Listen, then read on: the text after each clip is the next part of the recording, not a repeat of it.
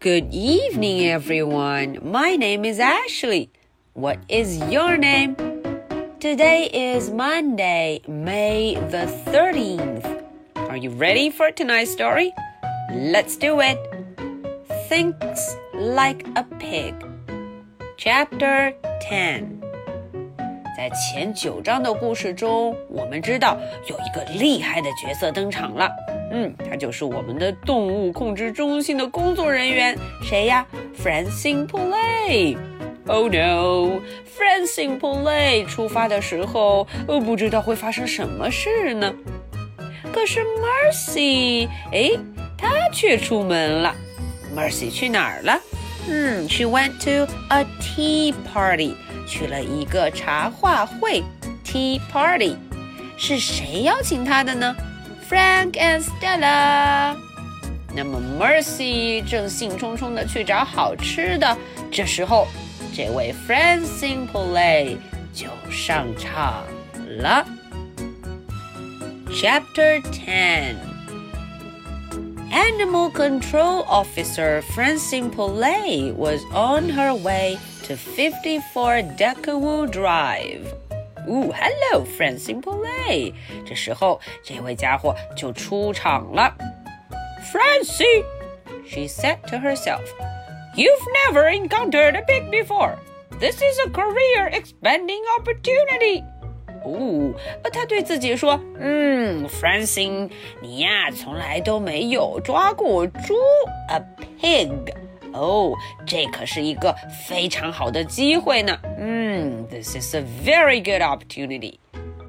At the corner of Greek and Windingo, Francine spotted a dog. 嗯，在这个路的转弯处呢，Francine 发现了一只狗狗。She spotted a dog. She stopped the truck. 嗯，她就把自己的卡车 truck 停了下来。Truck. Hello, little friend, said Francine politely. Are you lost? 嗯，他对我们的这只狗狗说了：“Hello, little friend，你好啊，小家伙。嗯，你是不是迷路了？Are you lost?” Earth said the dog. 哦，看狗狗也回答了他一声：“Just as I suspected, no tax hopping.” Francine 对他说：“啊，正如我所料，嗯，你没有挂名牌，no tags，没有写着你的名字的牌子，no tags，hop in，快上来吧，hop in。On Merkle Street。” A golden retriever stepped right in front of animal control officer Francine Poulet's truck。啊，大家看，有一条金。”色的巡回犬，非常漂亮，a golden retriever。它停在了他的车前。Tisk tisk said Francine Poulet. Foolish dog. 嗯，他叫他快走开，笨狗狗。Foolish dog. Foolish dog. She stopped the truck. She got out. 啊，他把车又停住了。She stopped. 她出来。She got out. Quick like a bunny, said Francine Poulet to the golden retriever. 他对这条巡回犬说：“啊，赶紧的，像兔子一样的跳进去。” The golden retriever hopped in. 嗯，他马上就跳了进去，非常乖。Hop in. Francine said Francine Poulet.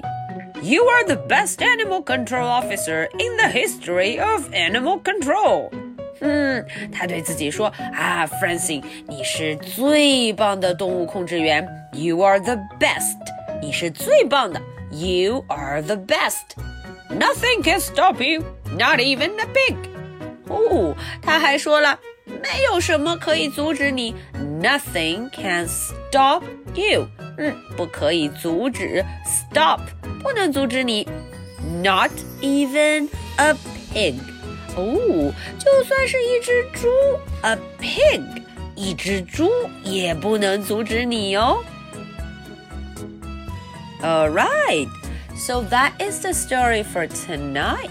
Are you ready for my two questions? Question number one. What animal did Francine Poulet get on the way to collect Mercy? 在去抓 Mercy 的路上，Francine Poulet 收留了几个动物呢？它们是谁呀？And question number two. What did Francine say to herself? 哎，Francine 在最后是怎么跟自己说的？她怎么给自己加油鼓劲呢？？Okay, so this is the story for Monday, May the 13th. My name is Ashley. What is your name? So much for tonight. Good night. Bye.